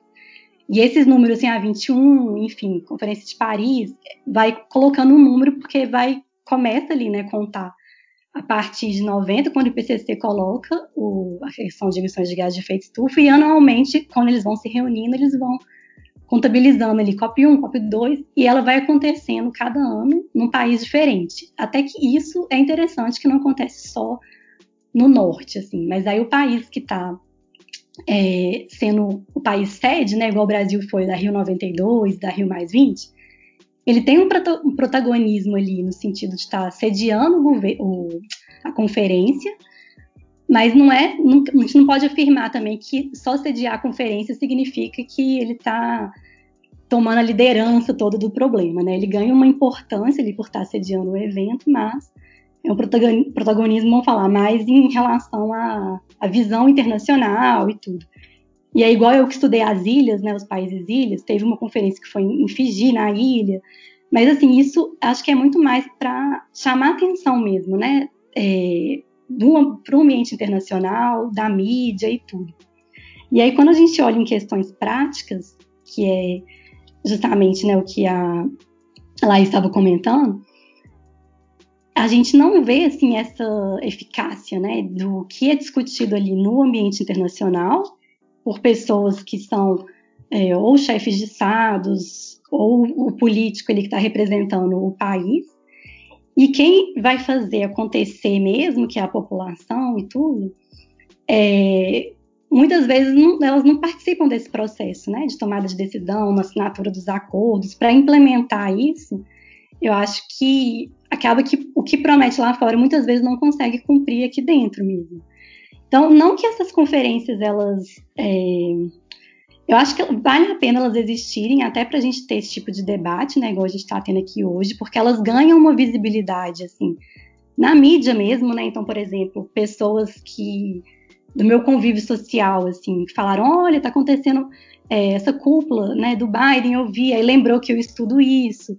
E então acho que chama atenção, talvez, para as pessoas refletirem sobre o assunto, é, né, como qualquer outra questão social, assim, eu acho que quando ela ganha talvez uma visibilidade ali para se discutir, é positivo nesse sentido, né?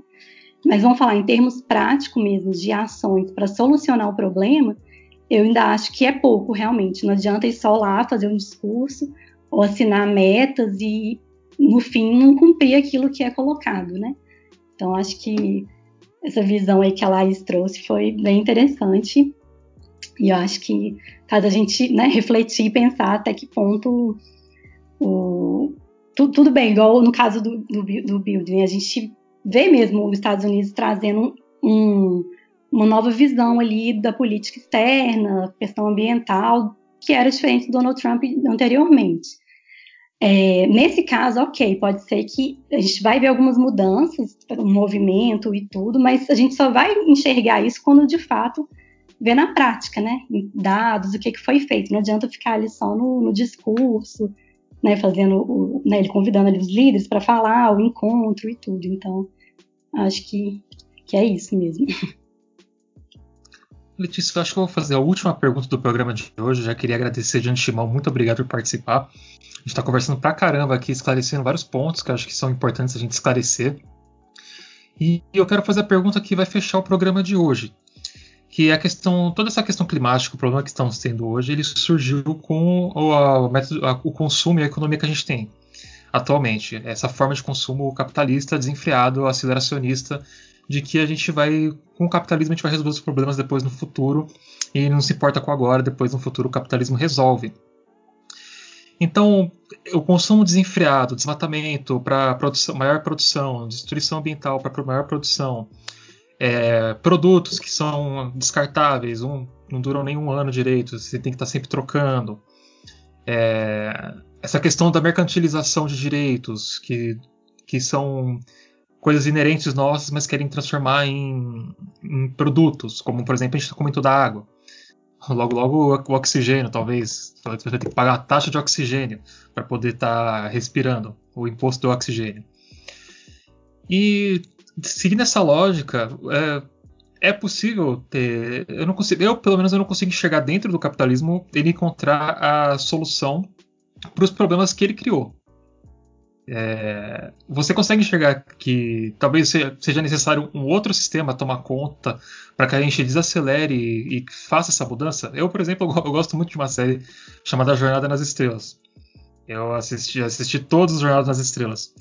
E, e no futuro Jornada nas Estrelas eles já superaram o capitalismo. Eles são uma sociedade já que não se não se pautam em, no acúmulo de coisas, mas no, em aprimorar o ser, né? E explorar essas coisas. Então você consegue ver nesse, nesse tipo de, de sistema capitalista que a gente vive hoje, que já foi criado em cima do sangue de muita gente, de indígenas, de, de, de, de negros, escravos, é, a solução para o problema que a gente está vivendo hoje, porque tudo que, a gente consegue enxergar na cúpula do clima são as mesmas promessas de sempre e as reformas que eles falavam que, falam que vão fazer. E a, talvez a gente não tenha tempo para reformas. Talvez a gente precise de algo um pouco mais é, contundente e imediato para resolver a situação. O que você pode dizer para a gente sobre isso? Não, é excelente, assim. É, é, interessante que eu acho que, como eu comentei da nova geração e tudo, é, muitas vezes, assim, até o que a gente tem visto, essas próprias manifestações, né, quando tem de adolescentes em prol do clima e tudo, tem a Breta, né, que é super famosa também, é, o que eles exigem, assim, os ativistas ambientais, principalmente, são soluções rápidas. Então, que é um problema que é urgente, não adianta mesmo ficar colocando metas daqui a não sei quantos anos e tudo, que já passou da hora, né, de fazer algo em termos práticos mesmo. Então, não adianta ficar só prometendo e ficando nesse discurso e não conseguir na prática fazer, né, alguma mudança. É, eu sim, eu, eu acabo pensando muito no que, que a gente pode fazer no nosso dia a dia, né? Então, cada um talvez pensar aí o que, que consegue fazer para talvez causar um, né, um dano menor, mas a gente sabe também que não depende só da gente, né? Então, por exemplo, é, eu lembro uma época que eu queria reciclar o lixo, mas aí tá, onde que eu vou levar esse lixo? Tem um lugar para receber?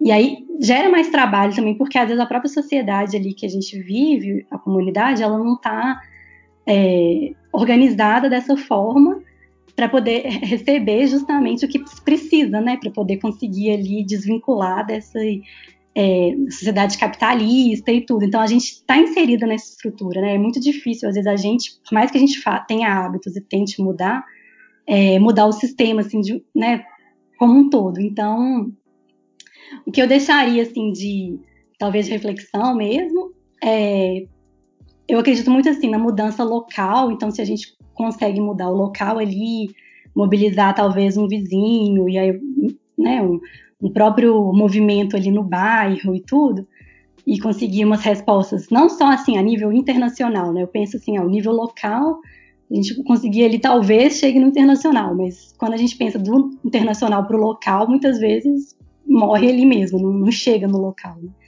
Então, um movimento assim, é, em torno de onde a gente está e pensar o que dá para ser feito.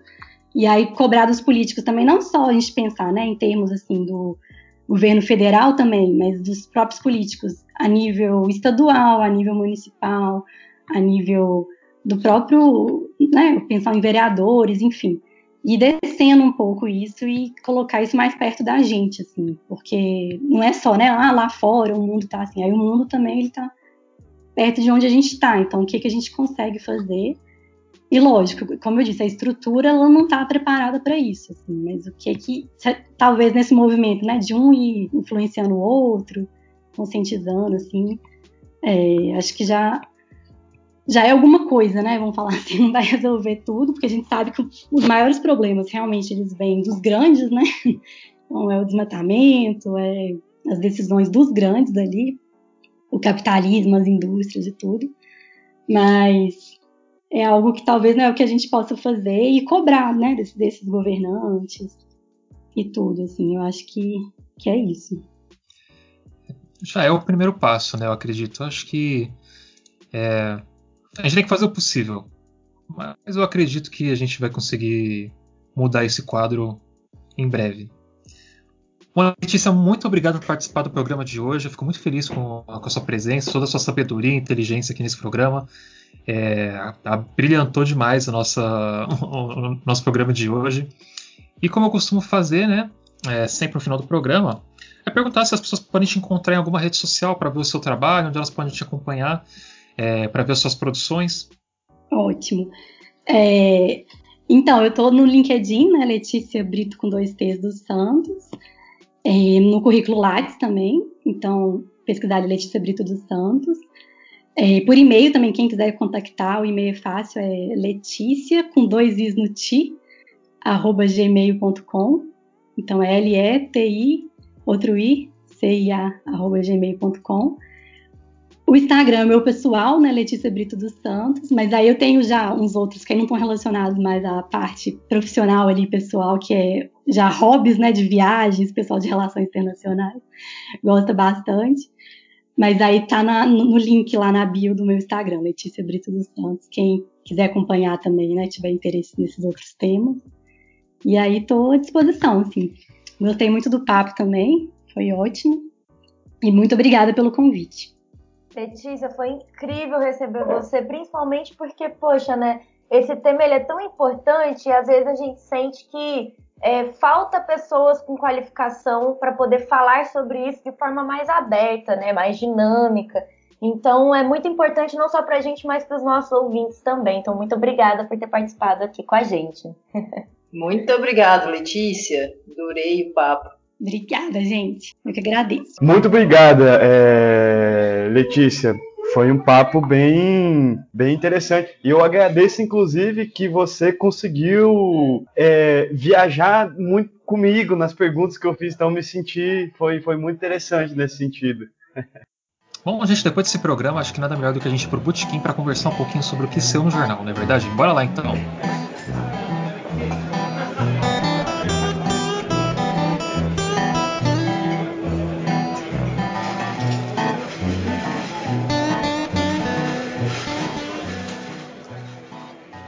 Bom, gente, estamos no Botequim. Começar com a Ju. Ju, manda bala aí. O que, que saiu no jornal essa semana? Nossa, gente, tudo bueno? É... Bem, essa semana eu escrevi pouco, mas eu prometo que semana que vem, é... que no caso começa amanhã, no dia que você está escutando isso, é... vai ter várias coisas legais que eu acho que vocês vão gostar bastante. A gente fez uma grande cobertura numa ocupação aqui em Goiânia é, que está fazendo uma cozinha solidária, então vai sair uma foto, uma foto reportagem, né? Tipo um, uma reportagem fotográfica bem extensa. Eu acho que vocês vão gostar muito. Eu estou muito orgulhosa de ter ido lá e todo o trabalho que a gente fez. Essas pessoas são incríveis, então vale muito a pena ficar de olho no JM essa semana. É, semana passada, basicamente, eu só publiquei a minha, minha coluna, que foi uma homenagem é, para o poeta Ícaro Max, que tinha sido o aniversário dele semana passada e eu não tinha feito nenhuma homenagem, então eu escrevi um texto. E eu já começo, porque eu sou dessa, já começo assim, abre aspas. Entre círculos de fogo nos fascínoras que assassinaram povos afro-indígenas no começo dessa distopia. Bem, imagina aí, né, o que, que é que não dá para poder tirar de suco de pedra aqui nessa coluna, enfim. É, para além disso, a gente teve também o nosso editorial, que foi a matéria, foi a matéria, foi o texto que saiu em Sociedade, né, semana passada, que a gente fala Bolsonaro mente em cúpula do clima. Esse editorial A gente pegou bem pesado, assim. Então tá do jeitinho que vocês gostam, com muito deboche, muita informação e rindo da cara do Bolsonaro, né? Porque no fim das contas é sobre isso. Mas semana que vem prometemos aí que teremos é, não só novas informações de outras coisas mais legais, mas também que vamos ter é, novos tipos de, de conteúdo. Assim, a gente vai começar a expandir é, também para poder falar um pouco sobre coisas diversas de outras formas, né? Falar de política com outras linguagens. Então acompanha aí a gente, que é nós. Perfeito. Inclusive eu tenho aquele projetinho lá que eu falei para vocês, eu não, que eu não recomendo vocês fazerem lives de 12 horas seguidas. Mas eu estou aprendendo muito a mexer com a Twitch, que eu quero usar isso no jornal ainda. A gente tem um canal do jornal lá na Twitch. Eu criei ele há um tempo atrás, a gente estava pensando em fazer as transmissões do, dos episódios do, da Rádio Metamorfose lá, né, ao vivo, conforme a gente vai, a gente vai gravando, só que não deu na época porque acho que a gente não tinha é, a infraestrutura necessária ainda para fazer. Então eu estou testando lá no meu canal pessoal e parece que está dando certo. Então eu acho, eu acho, se tudo der certo, né, se o pessoal gostar também, que a gente pode começar a pensar mais no canal da Twitch e fazer outros conteúdos. Inclusive eu queria convidar o Beck aí para fazer o Domingo com o Beck. A gente fala de diversos assuntos políticos, questões da, da vida, do universo e tudo mais. E já passa a bola para você falar o que, que você assistiu no, no jornal essa semana. Eu vou assistir, Oi, hein, esse programa. Muito obrigado é, pelo convite, por passar a bola. Bom, é, essa semana saíram poucos textos meus, saíram três textos. E, e saí, porque a gente está um pouco assim é, é cansado de, de, de falar sobre as coisas e de, de fazer. É complicado dizer isso também, mas de certo modo, um cansaço de fazer jornalismo, de insistir muito é, nesse Brasil que mata o Brasil, né? É, todo dia, em todo momento, é, tem alguma atrocidade é, em curso. Bom, o primeiro texto da semana foi a coluna é, Literário em homenagem é, à cigana. E, e, e veja você, eu em tese sou um ateu, até que se prove o contrário, mas me considero um ateu de fé, inclusive. É, mas eu me deixei levar por essa experiência de conversar com, com a cigana da minha querida é, amiga Júlia, e aí a crônica ela ela tá bem, bem interessante, assim, bem subjetiva, num tom bem, bem ensaístico, assim.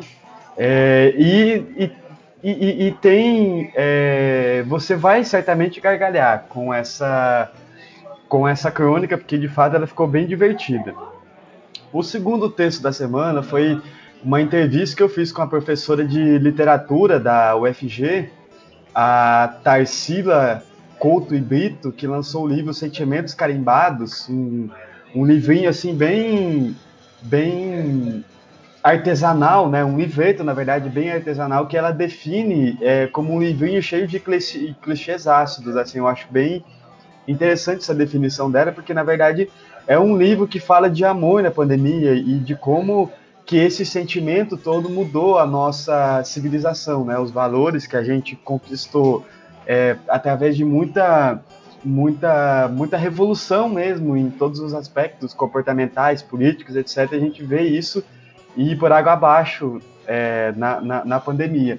E aí a Tarsila resgata um pouco isso numa linguagem bem, bem interessante que me lembra a linguagem da Ana Cristina César, a poeta que fez parte da geração mimeógrafo nos anos 70, que distribuía seus livros pelos bares do Rio de Janeiro e pela, pela orla, pela praia, Ipanema, Copacabana ali, distribuindo isso de mão em mão, assim, né? Uma poesia que ficou conhecida como geração mimeógrafo, porque era feito no mimeógrafo, que é uma tecnologia que você imprime o livro e assim, ele fica com um cheiro de álcool muito forte, assim, então é bem interessante.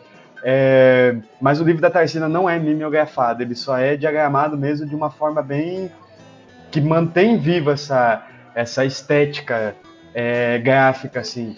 Então é bem legal. A entrevista, eu, fiquei muito feliz. Eu acho que é, foi uma das grandes entrevistas que eu fiz nesse ano, porque consegui conversar com ela sobre é, a sociedade hoje, como que ela vê né, o Brasil, as diferenças é, de usar a linguagem, né?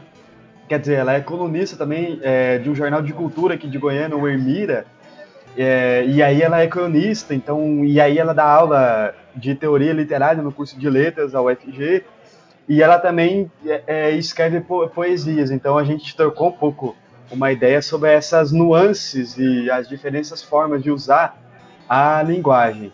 O terceiro texto é... O terceiro texto é um que fala sobre o neorrealismo italiano, uma amostra que está disponível lá no, no Telecine Play. É... O neorrealismo italiano, para mim, ele é, da... é, um dos grandes movimentos de vanguarda do cinema no século XX. É, era um, um, um cinema que mostrou o horror da Segunda Guerra e as pessoas passando fome, sem emprego, destruição, morte. É bem, bem interessante. Então, nessa mostra você vai poder ver filmes como Ladrão de Bicicleta, do Vittorio De Sica, O Rumo à Cidade Aberta, do Rossellini, é, é Onde Está a Liberdade, do próprio Rossellini também, e o, panfleto, e, e o panfleto contra o nazismo, que é a Alemanha Ano Zero, é, também do, do, do, do, do Rossellini. Então são filmes bem, bem interessantes, assim, é, são obras que, que a gente deve ver hoje, assim, para a gente lembrar o que, que acontece no, quando um tirano está no poder, né? Então é bem legal, assim. E o neorrealismo italiano ele influenciou diretamente é, o, o Vidas Secas do Nelson Pereira dos Santos, que é um, um filme considerado o filme que deu o pontapé inicial ao cinema novo no Brasil, assim. E aí é um filme maravilhoso também que e aí como o Brasil tá passando as pessoas estão passando fome no Brasil hoje, existe a iminência da fome, não saber quando que faremos uma próxima refeição, né? 62% da população brasileira não sabe, é, não tem, vive sob uma insegurança alimentar, né? Então, assistir o Vidas Secas e refletir sobre a frase quando o Glauber diz, por exemplo, Glauber Rocha, que o cine, que para os modernistas de 22 a, a fome era era estética, para a galera do cinema novo a fome era política. Então, muito interessante assim esse paralelo entre os Brasis e tal.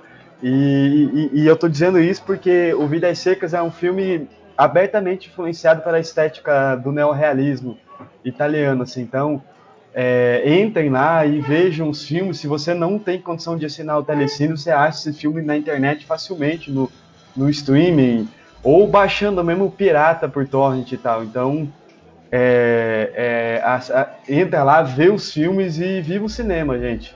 E viva a cinefilia, que é muito importante. Isso. Não, perfeito. Os textos todos completinhos lá no site da, do Jornal Metamorfose você acessa pelo link aí no post do podcast. E Laís, manda bala, o que, que você chegou a escrever alguma coisa essa semana? Sei que você conversou comigo sobre. Então, meus jovens padawans da Revolução, antes de eu comentar sobre o que saiu, né, é, que eu fiz, é, eu quero aproveitar que a Ju mencionou o último editorial para recomendar também o penúltimo editorial, que é justamente o que a gente está falando sobre essa questão também, né? Essa questão ambiental. É o desastre antropoceno, que saiu na semana passada, tá? Então dê uma olhada lá. Eu acho que esses dois editoriais eles complementam muito o nosso episódio aqui hoje.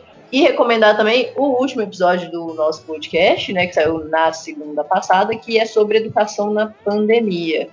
E meu, é, na verdade, o meu texto saiu, né?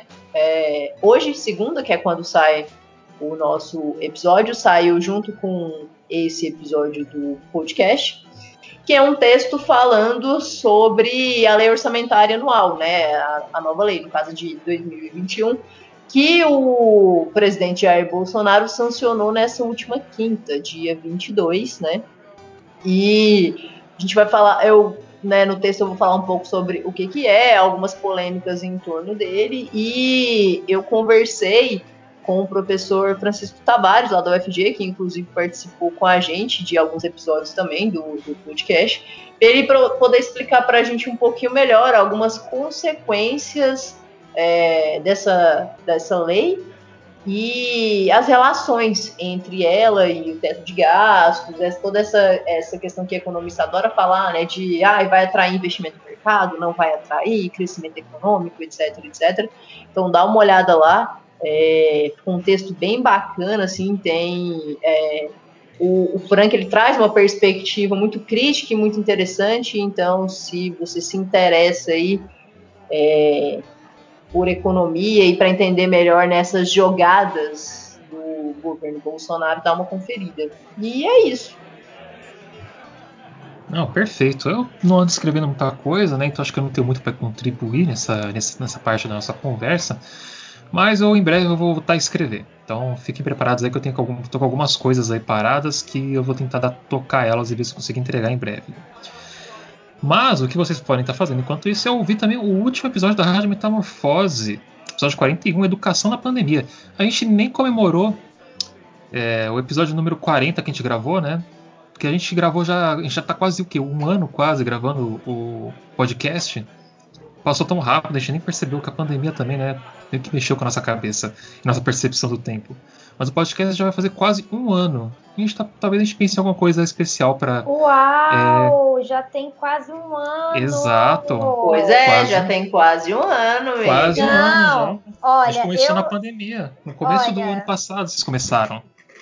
Gente, então vamos deixar aqui já avisado que vai ter alguma coisa. Então, queridos ouvintes, se preparem aí que a gente ainda vai pensar alguma eu coisa de comemoração. Ui, dá algo sem... live, dá algo sem camisa. Acho Unbo chique essa unboxing. comemoração. Unboxing de comunista. Tirando a camisa. É. Daí esse último, a gente vai a gente vai fazer alguma coisa. A gente tá, vai pensar em alguma coisa, talvez talvez o negócio da Twitch que eu falei, talvez seja legal a gente a gente fazer uma live todo mundo junto para comemorar. Porque a gente tem conquistado bastante, bastante coisa de lá para cá. E muita coisa aconteceu e continua acontecendo. E o podcast espero que tenha ajudado muita gente aí no, no meio desse caminho a não só se informar, mas também a criar ódio. Porque a gente precisa, a gente precisa de um pouquinho disso também para se manter de pé, né? E nesse último episódio, episódio 41, né, é, Educação na Pandemia, a gente conversou com a Adélia Dias Gomes, artista visual, e também com o Rafael Viana, que ele é lá é, doutor em História e editor do Instituto de Teoria e História Anarquista. A gente conversou, bateu um papo com eles, a gente falou um pouco sobre como está sendo essa loucura de voltar às aulas no meio da pandemia, no, no, nos dias com a maior ta, a taxa de mortalidade, né? E como, né? A gente está meio que nessa desgraça ainda, né? Vai demorar um pouquinho para passar. Bom, gente, então deem os seus tchauz para eu poder encerrar o programa, que hoje ele foi longo, mas bem produtivo. Um beijo para todo mundo. Lembre-se, se a gente não apoia as causas originárias, nós não apoiamos a revolução. A gente precisa estar do lado de quem sempre foi linha de frente nessa merda, e essas pessoas são os povos indígenas. Então, querido ouvinte, lembre-se sempre disso, o futuro é ancestral. Se reconecte, porque são essas pessoas que vão salvar a Pachamama. Então, eu fico por aqui. Um beijo para as senhoras. Então, meus jovens padawans da Revolução, é, se hidratem, alimentem o seu ódio contra o capital, como eu sempre digo, e embasando também o meu companheiro Beck, é, leiam, tá? É, consumam cultura, leiam Marx e, aproveitando a fala da Ju também, eu gostaria de dizer que, assim, luta ambiental, né, defesa do, do meio ambiente, ecologia, consciência ecológica, enfim, essa pauta, sem consciência de classe, é jardinagem, tá, gente? Já dizia o meme. Então, é isso aí. Até o próximo programa. É, é, é, é, é isso. É, ficamos por aqui, então, nesse, nesse programa. Muito obrigado pela sua companhia até o final. Aí, você que, que aguentou esse, essa sabatina bem pesada com a professora da PUC de Minas. E é isso, meus caros. Grande abraço e alimente seu ódio contra o capitalismo. E aqui é o Camarada Hidalgo encerrando a transmissão de hoje. Forte abraço e até o programa da semana que vem. Estalo Podcasts.